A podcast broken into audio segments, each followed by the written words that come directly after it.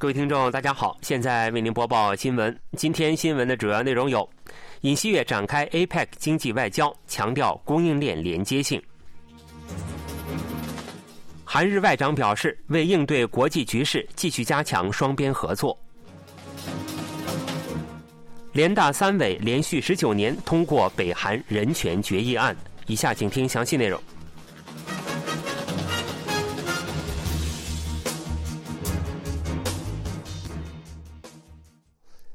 正对美国进行访问的尹锡悦总统正式展开经济外交。尹锡悦总统提议加强已呈现区块化的全球经济供应链的连接性，并与苹果首席执行官库克会晤，讨论合作方案。尹锡悦总统此行旨在出席二十一个亚太国家间的经济会议——亚太经合组织第三十次领导人非正式会议。抵达旧金山后，尹锡悦总统首先会见了韩国侨胞。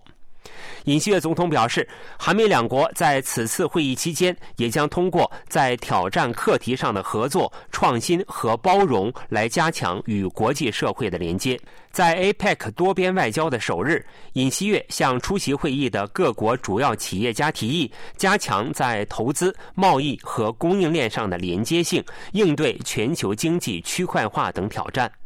尹锡悦总统强调，有弹性的供应链是多边贸易体系的关键，也是 APEC 的首要任务。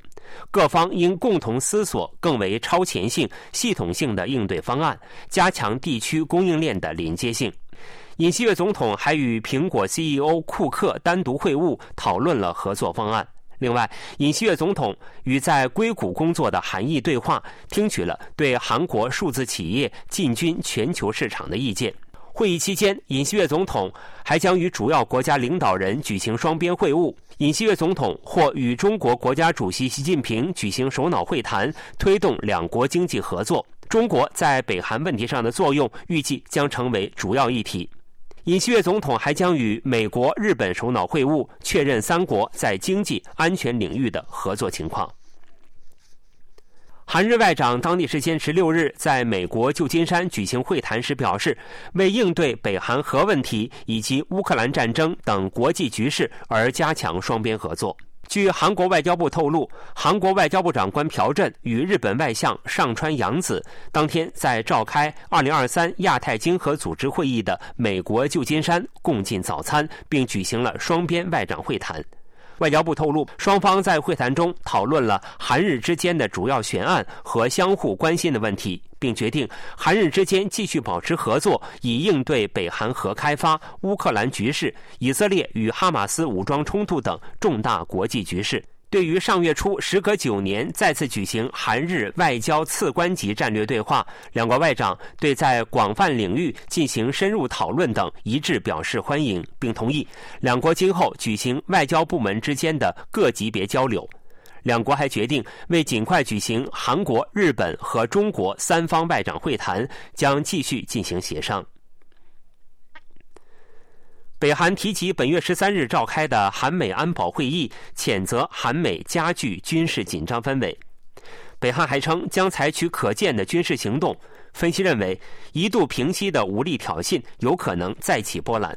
北韩首次对本月十三日在首尔召开的韩美安保会议作出回应。北韩官媒朝中社十六日发表国防省发言人谈话，称韩美正单方面加剧军事紧张氛围。文章提到了韩美定制型遏制战略修改等韩美韩美日之间的协议内容，称此类军事姿态的目的在于武力攻打北韩。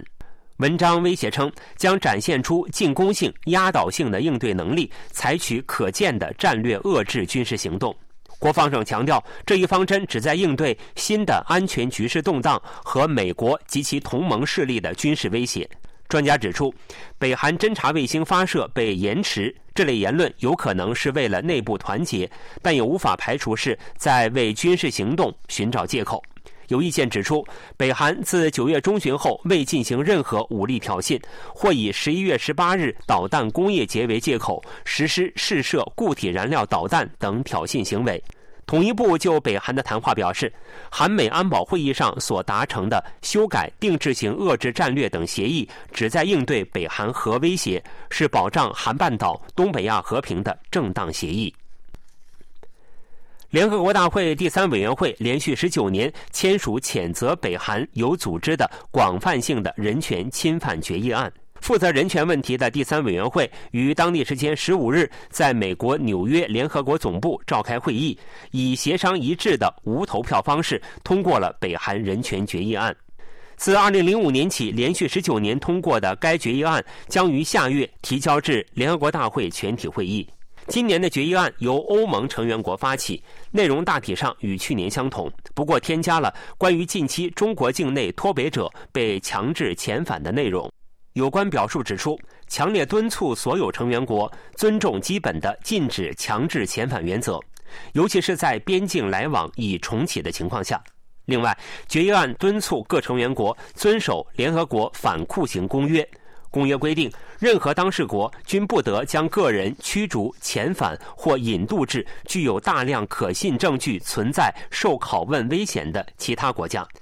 决议案还建议联合国安理会将北韩人权情况提交给国际刑事法院，并考虑针对对人权侵犯行为负有最大责任者采取进一步制裁。该表述针对北韩国务委员长金正恩，自2014年起连续十年出现在决议案中。决议案还指出，用最强烈的表述谴责北韩有组织、广泛的人权侵犯行为。继去年之后，韩国今年也作为共同提案国参与了决议案的磋商过程。美中两国首脑当地时间十五日就恢复两国军事对话渠道达成协议。据两国政府公布的消息，美国总统拜登和中国国家主席习近平当天在旧金山附近的伍德赛德举行会晤，就上述事项达成一致。拜登政府高层官员向记者表示，拜登明确向习近平提出要求，两国应将两军对话落实为制度。中国同意为此采取措施。两国商定，中国完成对国防部新部长的任命后，将立即与美国国防部长奥斯汀会晤，恢复军方高层沟通。中国外交部公布的资料也显示，两国同意恢复两军高层沟通、国防部工作会晤、海上军事安全磋商机制会议、开展两军战区领导通话等。美国高层官员透露，习近平告诉拜登，中国在数年间无计划对台湾采取军事行动。虽然中国更希望与台湾实现和平统一，但在一定条件下有可能采取武力行动。拜登指出，美国的立场是维持台海的和平稳定，美国相信应维持现状，希望中国尊重台湾的选举程序。习近平还对美国的对华出口管制表示不满。习近平说，美方在出口管制、投资审查。单边制裁方面不断采取针对中国的举措，严重损害中方正当利益，打压中国科技就是遏制中国高质量发展，剥夺中国人民的发展权利。习近平还说，希望美方严肃对待中方关切，采取行动取消单边制裁，为中国企业提供公平、公正、非歧视的环境。不过，拜登重申，出口管制等经济措施对保护国家安全是必不可少的，今后将继续施行此类措施。拜登表示，不会向中国提供可针对美军使用的技术。两国间的经济竞技场并不公平，中国侵犯企业的知识产权，导致投资萎缩。两国首脑还讨论了人工智能的危险性，不过双方一致认为，尚未准备好发表任何协议，有必要做进一步的讨论。两国首脑还讨论了以哈战争、俄乌战争等问题。拜登表示，为使冲突不向整个中东地区蔓延，希望中国能够发挥影响力，确保伊朗不做出可被视为挑衅的行动。另据美国高层官员透露，出席会晤的中国官员表示，中国已就中东地区的危险情况与伊朗进行了对话。两国还就芬太尼问题达成了协议。中国决定对生产芬太尼原料的化学公司实施监管，阻止芬太尼经由墨西哥流入美国。另外，美国高层官员透露，习近平明确向拜登表示，希望稳定与美国的关系。韩国偶像组合 Seventeen 在联合国教科文组织总部发表演讲，这在 K-pop 歌手中尚属首次。Seventeen 坦率讲述了自己的成长故事，鼓励全世界青少年不要放弃，克服困难，传达了饱含希望的信息。Seventeen 一出现在联合国教科文组织总部的讲坛上，欢呼声便在整个会场中响起。Seventeen 以气候变化和教育为主题，在联合国教科文组织青年论坛上发表演讲。成员盛宽表示，在世界自然文化遗产小岛上梦想未来的少年，如今站在了联合国教科文组织总部。成员们还讲述了出道之初克服周围人负面看法的故事。吴极表示：“我们没有放弃，因为我们还很年轻。” Seventeen 此前积极展开旨在帮助全球青少年的捐款和教育宣传活动，此次受邀在联合国教科文组织发表演讲。